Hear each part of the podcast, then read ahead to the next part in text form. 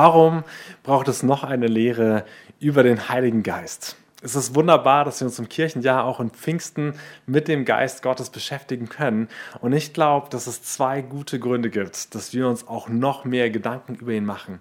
Erstens, der Heilige Geist ist uns so unfassbar nah oder zumindest kann er uns so unfassbar nah sein.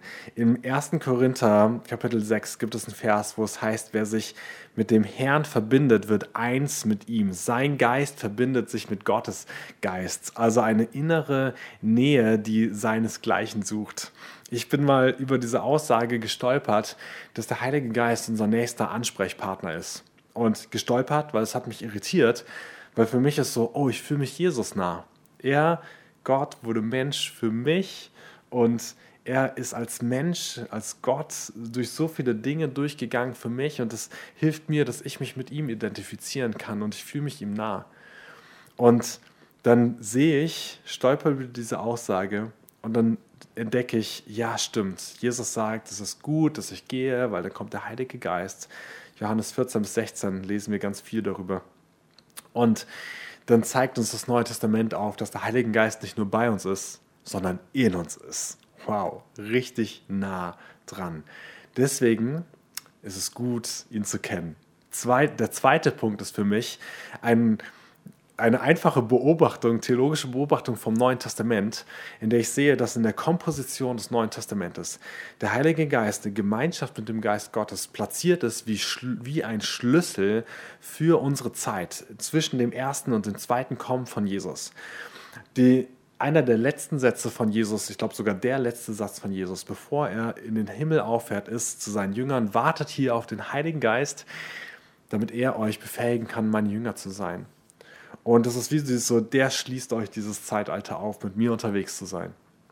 Und dann sehen wir unsere Perspektive in, ähm, genau, in die Zukunft, sage ich mal, oder die, unsere Perspektive voraus ist die, dass wir am Ende in Offenbarung eine Kirche sehen, die zusammen mit dem Geist, da heißt es, der Geist und die Braut rufen, komm, Herr Jesus, dass die Kirche über die Jahrhunderte hinweg mit dem Heiligen Geist eine Leidenschaft für Jesus entwickelt hat dass die sie dazu bringt zu sagen, Jesus, wir wollen dich und wir brauchen dich und wir wünschen uns, dass du wiederkommst und dass wir mit dir sind und bei dir sind, wo du bist. Und er befähigt uns und er lehrt uns und er ist bei uns und in uns und mit uns unter, unterwegs und ist ein Schlüssel für unsere Zeit. Ich nehme euch heute mit hinein, besonders in einen alten Hymnus. Und deswegen habe ich das genannt, eine kleine Theologie des Heiligen Geistes, weil uns dieser Hymnus ganz, ganz, ganz viel aufschließt. Und da werden wir ein bisschen durchgehen, vorweg, aber noch ein bisschen Einführung und der unbedingte Wunsch, achte darauf oder die Bitte auch an dich, so achte darauf, was catcht dich, was irritiert dich. Als Pädagoge weiß ich auch ganz genau, die Dinge, die dich manchmal irritieren, können Schlüssel sein zu den gewinnbringendsten Dingen. Wenn man dem nachgeht, warum irritiert mich das? Was ist da los? Ähm, dem tiefer nachzugehen. Mich hat zum Beispiel damals, als ich angefangen habe, hier im Gebetshaus zu arbeiten, hat mich das irritiert, dass so viele Leute, nicht so viele, aber dass einige Leute im Gebetsraum den Heiligen Geist direkt angesprochen haben. Und das kannte ich einfach so nicht. Ich bin in einer Landeskirche aufgewachsen und selbstverständlich ist der Heilige Geist auch in der evangelischen Landeskirche. Ähm, aber ich kannte das nicht so, dass man ihn direkt anspricht. Ich war auch deutlich irritiert, als ich mal bei einem Pfingstgottesdienst von, also von einer Pfingstgemeinde war, wo jemand vor mir sagte, Heiliger Geist, komm und diene uns. Und ich dachte mir so, Junge, du hast einen an der Klatsche. Äh, der Heilige Geist, so, erstmal wusste ich nicht, kannst du den direkt ansprechen und so, hey, der soll dir dienen. Also, ne, er ist Gott, du nicht, sei vorsichtig. Hab hinter, also das habe ich nur gedacht, ja, so. Im das ging mir mehrere Wochen nach und ich habe irgendwann gemerkt, ich glaube, der hatte auch schon mehr verstanden, vielleicht vom Geist Gottes als ich, weil er hat eine dienende Komponente auch. Jesus selber hat seinen Jüngern die Füße gewaschen und so weiter. Also, also Gedanken kamen bei mir in der Reflexion und das hat mich weitergebracht. Und ich merke, also ich habe gute Antworten gekriegt damals. Ähm, ein Kollege, ähm, auch ein Theologe und ich auch, ich bin Religionspädagoge, ein Theologe hat mir dann gesagt, so, hey Daniel, ähm, so und so sehe ich das und mir gute Aspekte gegeben. Aber es ist nicht ganz so einfach. Ja? Also es ist auch viel Reflexionsprodukt, sage ich mal. Auch die, so wie die Trinität, dieses Reflexionsprodukt. Wir haben die nicht so beschrieben. Also es gibt nirgendwo einen Vers, der sagt uns, der Vater und der Sohn und der Heilige Geist ist ein Dreieiner Gott zusammen oder so. Das lässt sich rauslesen an manchen Stellen, wo du merkst, die treten zusammen auf, die interagieren. Und in der Reflexion der Kirchengeschichte war klar, es ist nur möglich, dass unser Gott ein trinitarischer Gott ist. So. Aber es steht nicht so explizit drin, dass du es zack sofort drauf stößt, ähm, sondern es braucht Reflexionsarbeit auch manchmal. Und diese Reflexionsarbeit wurde zum Glück getan in der Kirchengeschichte. Und es haben sich auch andere Leute schon gefragt, darf ich den Heiligen Geist so anbeten? Und zuletzt habe ich das gelesen von Albert Frey in seinem Buch Anbetung in Wahrheit und im Geist. Da stellt er die gleiche Frage.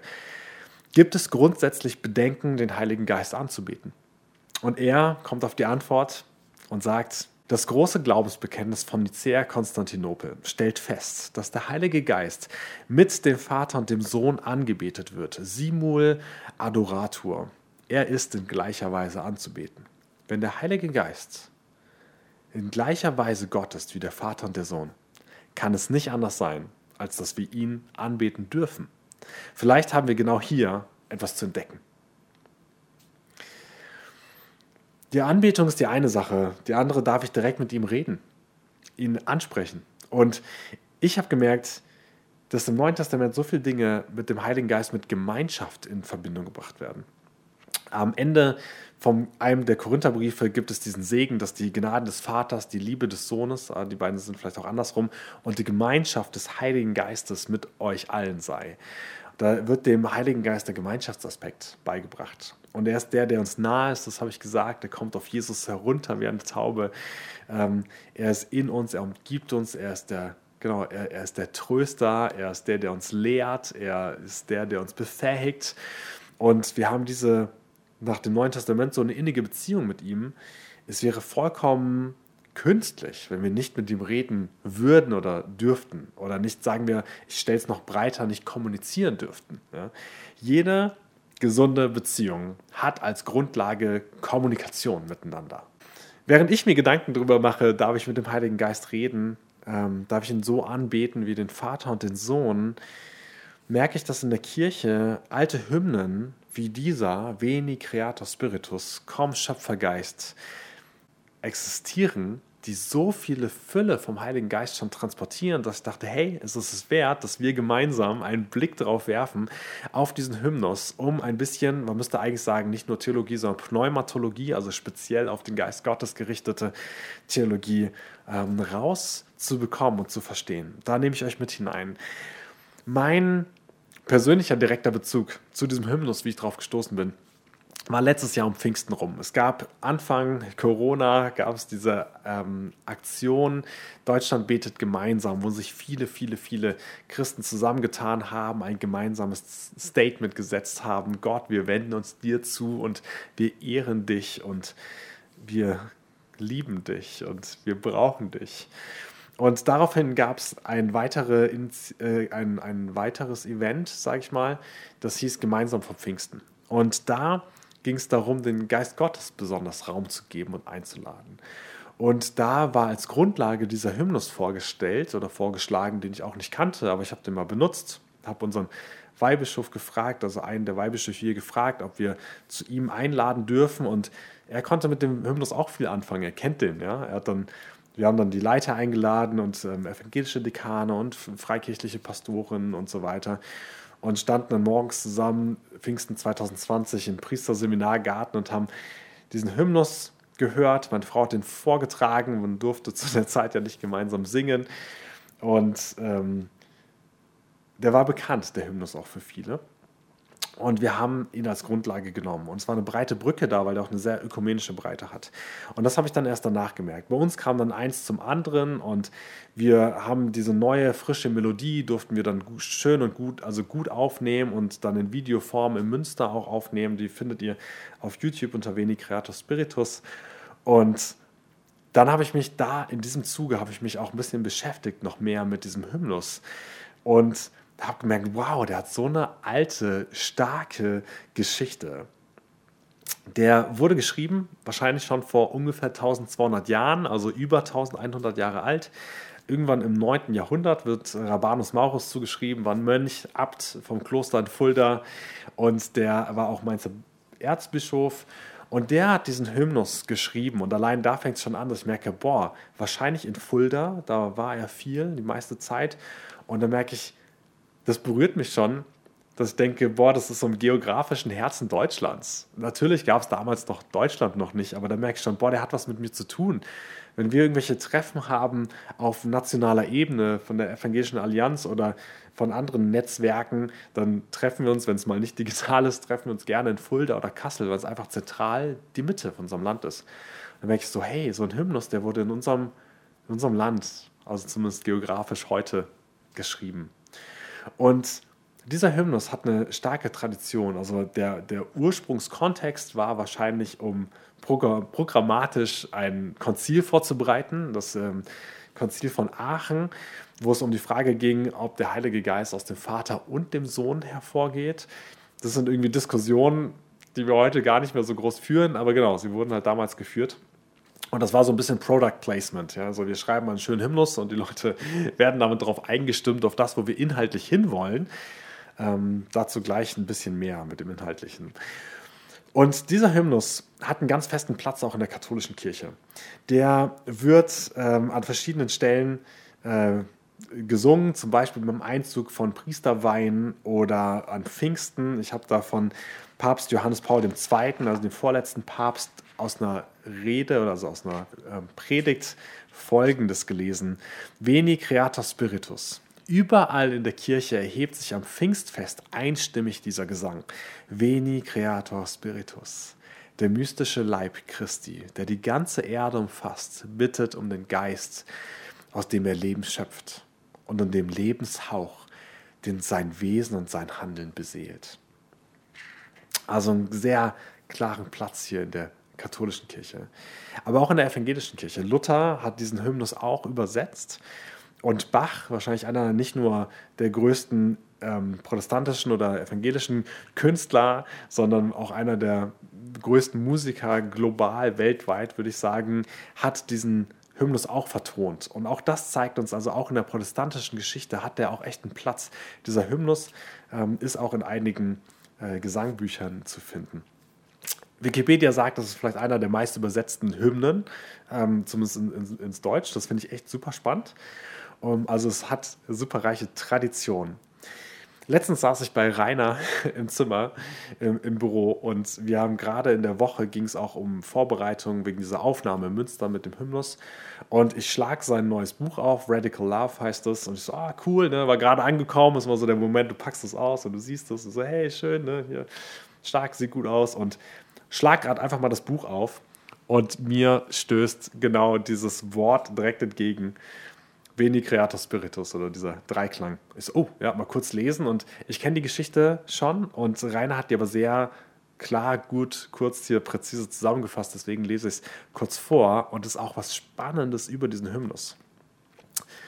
Immer wieder standen Frauen und Männer des Glaubens für diese Tatsache auf und setzten alles in Bewegung, um dem Geist Gottes wieder Raum zu verschaffen, wenn die Kirche ihn eingeengt oder sogar ausgeschlossen hatte. Mein Lieblingsbeispiel ist der, das hartnäckige Drängen der italienischen Nonne und Ordensgründerin Elena Guerra, die zwischen 1895 und 1903 insgesamt zwölf persönliche Briefe an den damaligen Papst Leo XIII. schrieb. In ihren Schreiben rief sie ihn dazu auf, dem Heiligen Geist mehr Raum in der Kirche zu geben, um dadurch die Kirche zu erneuern. Papst Leo gab den Drängen zwei Schritten nach, indem er 1897 die Enzyklika Divinum Ulud Munos veröffentlichte, das ausführlichste Dokument über den Heiligen Geist, das je von einem Papst verfasst worden war. Und am 1. Januar 1901 stand Papst Leo dann in der Basilika St. Peter in Rom und sang den Hymnus Veni Creator Spiritus als Einladung an den Heiligen Geist und um ihm das ganze Jahrhundert zu weihen, das ganze 20. Jahrhundert zu weihen. Daraufhin geschahen wunderbare Dinge. In den USA begann zur gleichen Zeit die Pfingstbewegung. Einige Zeit darauf nahm die charismatische Erneuerungsbewegung ihren Anfang. Der Heilige Geist ließ sich bitten und kam erneut auf eine hungrige Kirche herab. Wir sind überzeugt davon, dass der Leib gemeinsam auch wahrgenommen wird von Gott. Und wir sind überzeugt davon, dass wir den Geist Gottes immer wieder neu, frisch brauchen als Kirche. Und wenn wir gleich reintauchen bis in diesen Hymnus und in diese kleine Theologie, dann merken wir, warum wir ihn auch so sehr brauchen. Oder man könnte eigentlich sagen, sie brauchen. Der Geist Gottes ist zumindest im Hebräischen, im Alten Testament zu fast 90 Prozent weiblich grammatikalisch. Es ist eigentlich die Ruach, die da ist. Und das ist mal so ein kleiner Side-Fact. Es gibt nur unsere deutsche Sprache einfach nicht so richtig her und wieder. Aber okay, schauen wir uns mal an, was steckt drin im Hymnus. Der Hymnus hat sieben Strophen. Und die erste Strophe ist wie das Vorwort, also die erklärt die Agenda des gesamten Hymnus. Das kann man sich vorstellen wie Psalm 1, eröffnet das gesamte Buch der Psalmen. Denke darüber nach, meditiere die Weisheiten des Wortes Gottes und du bist wie ein Baum und Wasser gepflanzt. Und das ist dann die Eröffnung, so meditiere Weisheit Gottes in diesen 150 Psalmen und lebe. Und so ähnlich sagt uns hier die erste Strophe. Komm, Heiliger Geist, der Leben schafft. Erfülle uns mit deiner Kraft. Dein Schöpferwort rief uns zum Sein. Nun hauch uns Gottes Odem ein. Das ist die Agenda, die steht davor. Es geht darum, den Geist Gottes einzuladen und ihm Raum zu geben, der Leben bringt und Leben schafft und Gottes Odem uns einhaucht. Und dann gibt es einen Textkörper, also von ähm, Kapitel, äh, Kapitel, so lang sind sie nicht, sind nur vier Zeilen. Strophe 2 bis 6, das ist so der Körper, der ganz viel ähm, uns Auskunft gibt, in jedem, jeder Strophe verschiedene Aufgaben und ähm, Dinge über den Geist Gottes, sage ich mal, auch betend lehrt. Das ist ein Gebet, was wir mitbeten können. Und dann erst in Strophe 6 und 7 kommen auch die anderen Personen der Trinität auch wieder vor. Also daran merken wir auch, aber immer die ganze Zeit wird der Geist Gottes angesprochen. Aber daran merken wir auch diese Stellung, wie massiv hier wirklich mal das Augenmerk richtig auf den Heiligen Geist gerichtet wird. Und in Strophe 6 haben wir das mutmaßliche theologische Ziel von der Abfassungszeit, also dieser Gedanke, dass der Heilige Geist aus dem Vater und dem Sohn hervorgeht. Er ist beiderlei Geist, aber dazu hier an dieser Stelle vielleicht nicht mehr.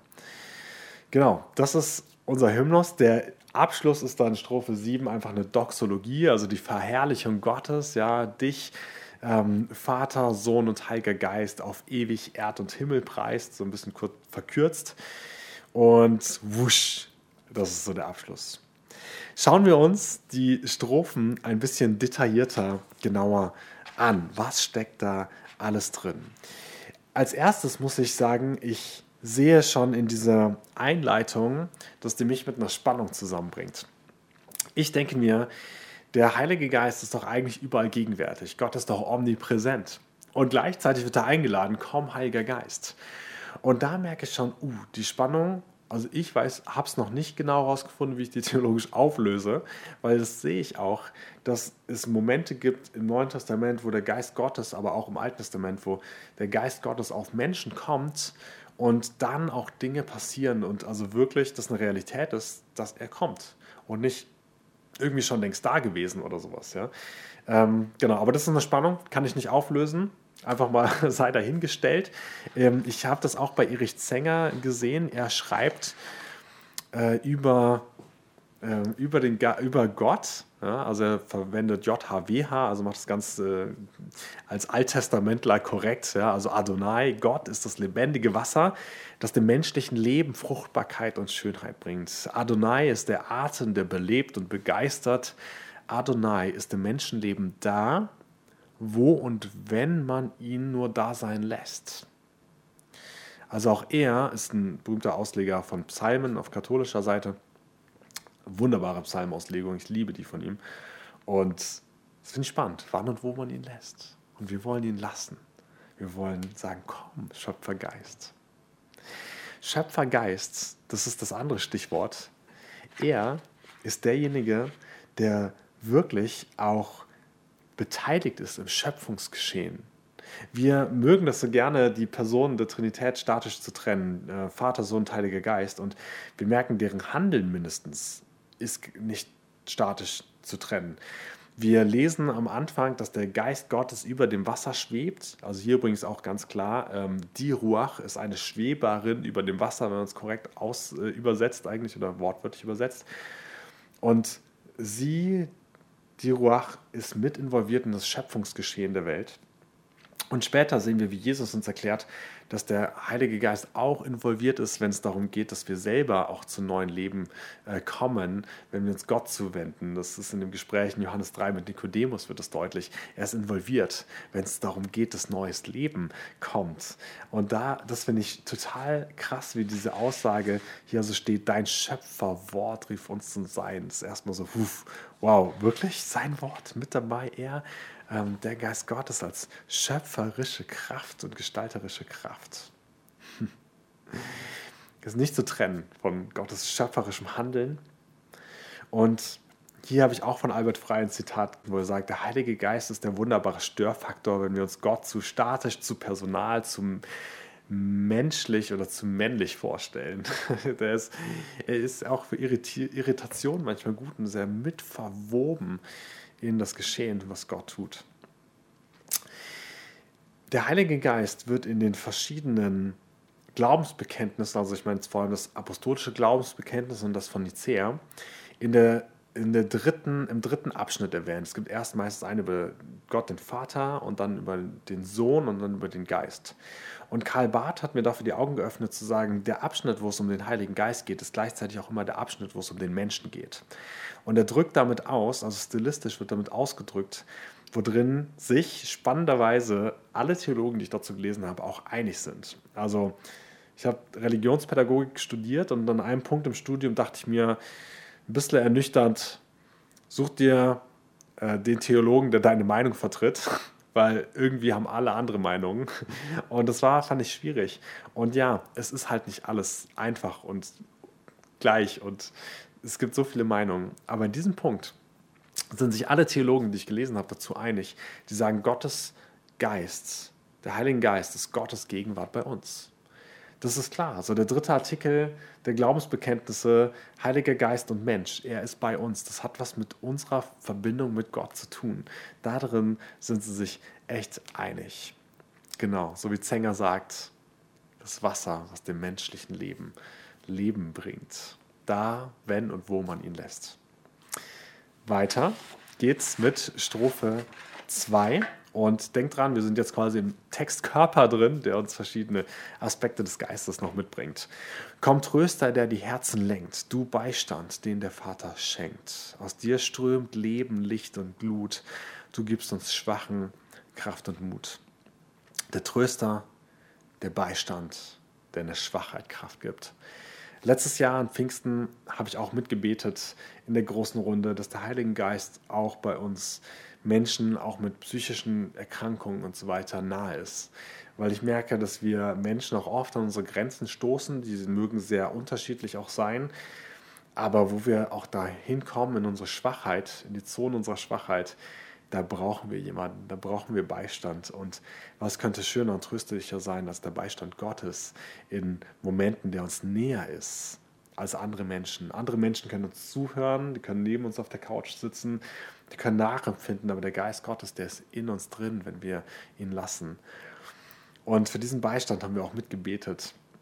Da hatte ich gerade ein Beispiel vor Augen von einem Bekannten, der einfach ähm, an einer, also an manchen Stellen auch nicht gut geht und wo ich merke, so, boah, das ist so verzwickt manchmal. Heiliger Geist, komm und sei Beistand. Aus dir strömt Leben, Licht und Glut. Du gibst uns Schwachen Kraft und Mut. Seine Kraft kommt in unserer Schwachheit zur Vollendung. So heißt es in einem der Korintherbriefe. Ja, lass dir an meiner Gnade genügen. Und ich finde das total krass. Jesus eröffnet uns die Bergpredigt mit diesem Vers, selig sind die, die arm sind im Geist, denn ihnen gehört das Himmelreich. Und die eigene Armut zu erkennen, die eigene Schwachheit zu erkennen, die eigenen Grenzen zu erkennen und zu sagen, Herr, hier brauche ich dich, das eröffnet unser Inneres dazu, ja, Zugang zum Reich Gottes zu haben. Da ist plötzlich Tor und Tür auf. Ich habe vor ein paar Wochen ein Interview ähm, geführt mit einer Mitarbeiterin bei uns, die vor zweieinhalb Jahren Jesus kennengelernt hat. Und sie hat in ihrer Geschichte erzählt, sie war an einem Tiefpunkt, übrigens mit Depression zu Hause, super spannendes Interview Und sie hat dann über YouTube von Leuten gehört, die von Jesus reden und hat gesagt, ich habe nichts zu verlieren, ich kann ja mal beten. Und dieser Gedanke, ich habe nichts zu verlieren, das ist ein, eine Annahme der inneren Armut vor Gott. Und das hat den Reichtum geöffnet, diese Kapitulation zu sagen, Herr, ich habe nichts zu verlieren. Gibt es dich wirklich? Wow. Und sie hat ihn erlebt in der, in der Schönheit. Seine Kraft kommt in unserer Schwachheit zur Vollendung. Strophe 3. Dich sendet Gottes Allmacht aus, in Feuer und in Sturmes Braus. Du öffnest uns den stummen Mund und machst der Welt die Wahrheit kund. Die ersten beiden Zeilen ganz klar Pfingstgeschehen. Ja, du, dich sendet Gottes Allmacht aus, in Feuer und in Sturmes Braus. Wir haben die wie Feuerflammen war über den Köpfen der Leute, der Pfingstgemeinschaft der Ersten. Und das Haus wackelt und irgendwie, also stürmisch, ja, der ist ja wirklich da und das ist natürlich da ein klarer Bezug. Du öffnest uns den stummen Mund und machst der Welt die Wahrheit kund.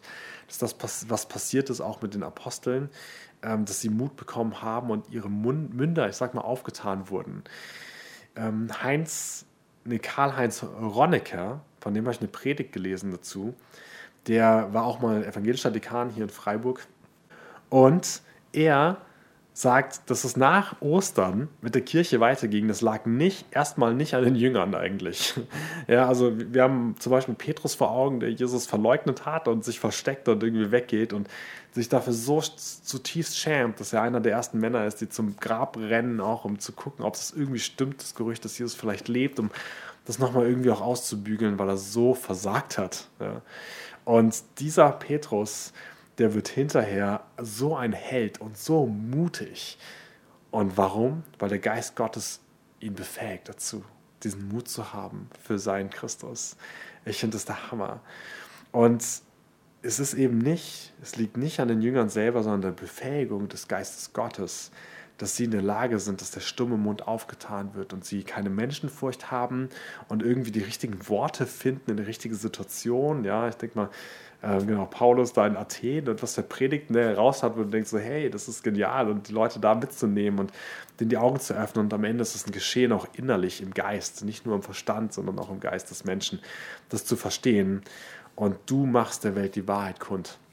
Und die Wahrheit, boah, was ist die Wahrheit? Ja? Wir können auf jeden Fall sagen, dass die Wahrheit eine Person ist und die heißt Jesus Christus und dass der Geist Gottes ihn wahr macht ich bin auch mal über diesen Gedanken drüber gegangen, was ist, wenn ich dem Heiligen Geist zu sehr in den Mittelpunkt stelle? Jesus ist doch unser Mittelpunkt, wir sind doch christozentrisch als Christen. Und da habe ich gemerkt, diese Angst ist so unberechtigt, weil der Geist Gottes immer den Vater und den Sohn kundtut ja, und wirklich zeigt, wer ihn ist. Wo du den Heiligen Geist in die Mitte stellst, da wird Jesus sichtbar. Stellst, da wird Jesus sichtbar. Strophe 4. Entflamme Sinn und Gemüt, dass Liebe unser Herz durchglüht und unser schwaches Fleisch und Blut in deiner Kraft das Gute tut. Dass Liebe unser Herz durchglüht. Er füllt uns und führt uns in das Vertrauen mit dem Vater hinein, in die, das Verstehen der Liebe Gottes. Auch das war mal ein Aha-Erlebnis von mir, zu merken, der Heilige Geist ist derjenige, der uns die Liebe Gottes offenbart, uns die Kindschaft Gottes offenbart. In Römer 5, Vers 5b heißt es, dass durch den Geist Gottes die Liebe Gottes ausgegossen ist in unsere Herzen. Und drei Kapitel später heißt es, dass der Geist Gottes mit unserem Geist zusammen uns bezeugt, dass wir Söhne und Töchter Gottes sind, also Kindschaft, verwurzelt sind, frei sein dürfen von, von der Streben und Suche nach Anerkennung, weil wir geliebt sind und das irgendwie das aufgefüllt ist in uns, wo wir ihn das auffüllen lassen und dadurch gesund heraus auch andere lieben können. Ich weiß, wie ich noch, als ich relativ frisch Christ war oder frisch mit Jesus, sage ich mal, ganze Sache gemacht habe, da gab es einen Moment, da stand ich bei uns am, am Ententeich am Schloss und ich so, Jesus, ich schaffe das nicht, aus meinem Tank heraus die Menschen um mich herum alle zu lieben. Ich brauche dich, um Menschen zu lieben. Um, ich brauche eine größere Ressource als mich. Und ich habe das Gefühl, dass Gott es beantwortet hat und ich danach gemerkt habe, dass ich eine größere Kapazität hatte, durch den Geist Gottes Menschen zu lieben. Und es war, ich habe dann wirklich eine Veränderung bei mir gespürt. Es war unglaublich. Strophe 5. Die Macht des Bösen banne weit. Schenk deinen Frieden alle Zeit. Erhalte uns auf rechter Bahn, dass Unheil uns nicht schaden kann. Hier kommt eine Autoritätsebene rein, dass man sagt, der Geist Gottes ist in der Lage, Böses weit zu bannen und Frieden zu schenken. Hat der Heilige Geist so eine herrschende Autorität in deinem Leben, dass er bei dir Böses weit bannen darf und Frieden schenken darf in dein Leben? bist du in so einer Abhängigkeitsbeziehung mit ihm, dass er dich auf rechter Bahn erhalten darf und dich am Unheil auch vorbeilotst. Hängst du am Rockzipfel und gehst ihm nach, wohin er führt? Jesus hat dem Heiligen Geist, ist dem Heiligen Geist gefolgt, ist seiner Leitung gefolgt, sogar in die Wüste und in die Versuchung ja, vom Teufel. Und er ist aber auch wieder heil rausgekommen aus dem Ganzen. Er hat sich an den Geist Gottes gehangen, ihm vertraut, sich seiner Leitung unterstellt und es ging gut. Und genau, das ist einfach auch so, hey, das ist auch eine Komponente vom Geist Gottes. Er leitet, er führt, sanft, stark, vielleicht kaum wahrnehmbar, mal so, mal so. Darf er das in deinem Leben? Darf er dich führen? Darf er dich leiten? Strophe 6. Lass gläubig uns den Vater sehen, sein Ebenbild den Sohn verstehen und dir vertrauen, der uns durchdringt und uns das Leben Gottes bringt. Der Heilige Geist, habe ich gesagt, hat auch diese Aufgabe, uns zu lehren und den Vater und den Sohn zu offenbaren. Und ich liebe es, wie hier es heißt, sein Ebenbild, den Sohn verstehen. Hilf uns, Geist Gottes, den Sohn zu verstehen. Ich finde, Jesus ist nicht immer einfach zu verstehen. Also wenn ich die Evangelien lese, holla, da sind echt schwierige Brocken dabei manchmal, wie er reagiert und was er tut. Und dieses Gewissheitswissen der Heiligen Geist ist da und der kann uns helfen, Jesus zu verstehen. Der will, er will helfen, uns Jesus zu verstehen. Das ist einfach wunderbar. Und den Vater zu verstehen und ihm zu vertrauen, dieses Gebet, der uns das Leben Gottes bringt. Und hier sind wir wieder bei diesem Gedanken, Gottes Gegenwart bei uns, sein Leben bei uns. Und das biblische Bild dafür ist der Fluss vom Thron und aus dem Tempel, der herausfließt und zu uns kommt, das Bittere süß macht und so weiter, wo Leben möglich ist. Und er ist auch derjenige, der uns lehrt, grundsätzlich. Ja. Ähm, erst, also hier sehen wir viel von diesem offenbarenden Charakter des Geistes Gottes. Und ich habe hier eine Sache hingeschrieben, wie, er, wie ich das auch mal wahrgenommen habe, wie er mich im Alltag an einer Sache einfach was beigebracht hat.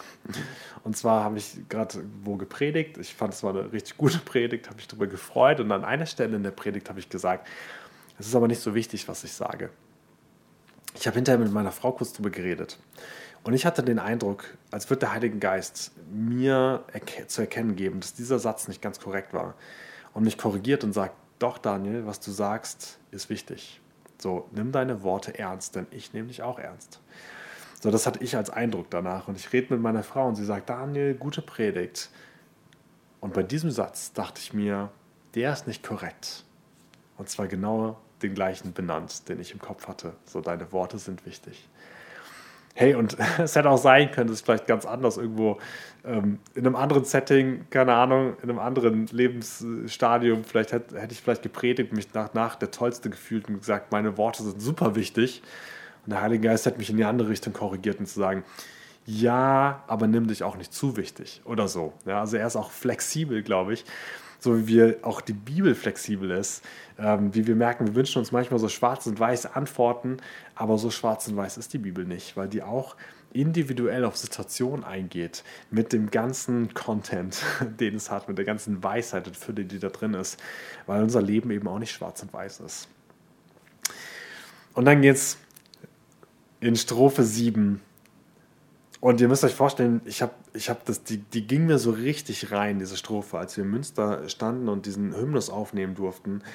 und wir das ausgesungen haben, den Vater auf dem ewigen Thron, ja, diesen riesen alten Saal das reingesungen haben und seinem auferstandenen Sohn, dich, Odem Gottes, Heiliger Geist, auf ewig Erd und Himmel preist. So ein Wow, so ein Statement, Geist Gottes, dich, Odem, Heiliger Geist, auf ewig Erd und Himmel preist. Was für eine Stellung, was für eine Beachtung auch für den Heiligen Geist, der oft so oft mitschwingt, aber hier einmal wirklich auch geehrt wird, in gleicher Weise.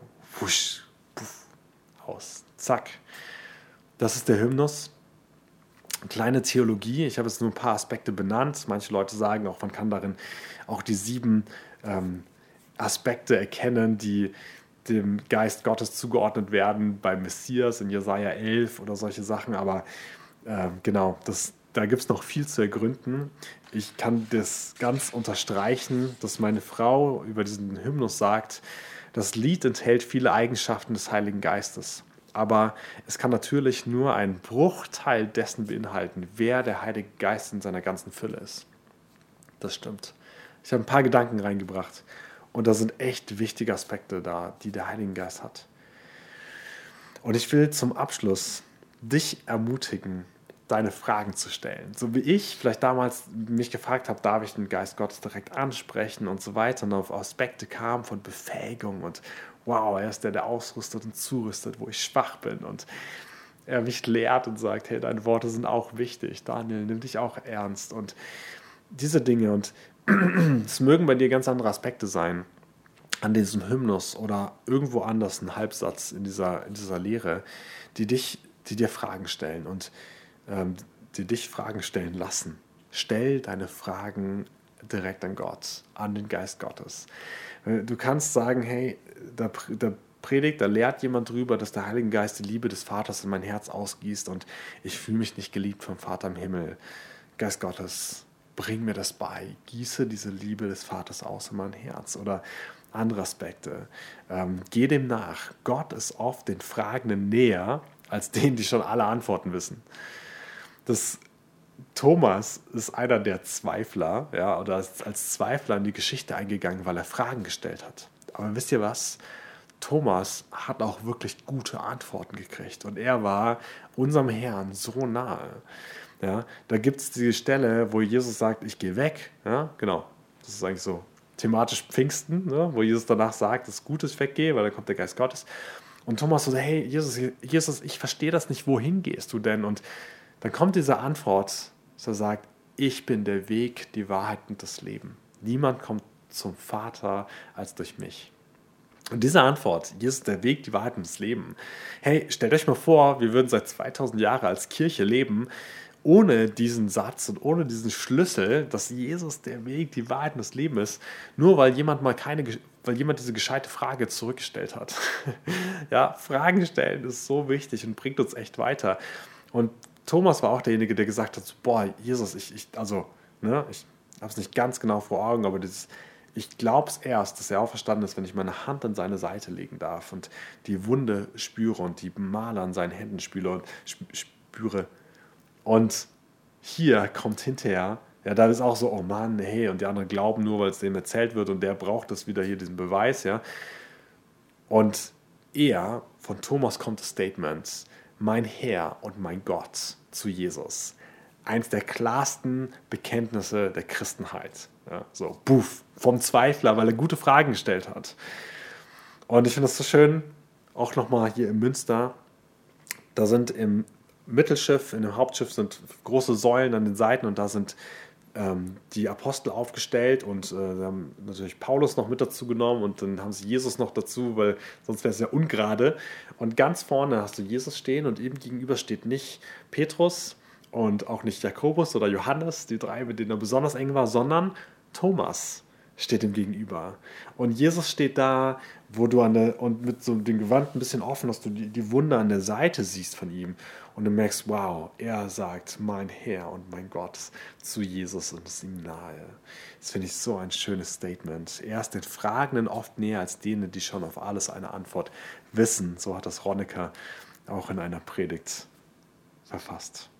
Stell deine Fragen, lad ihn ein und heiße ihn in deiner Schwachheit vollkommen willkommen.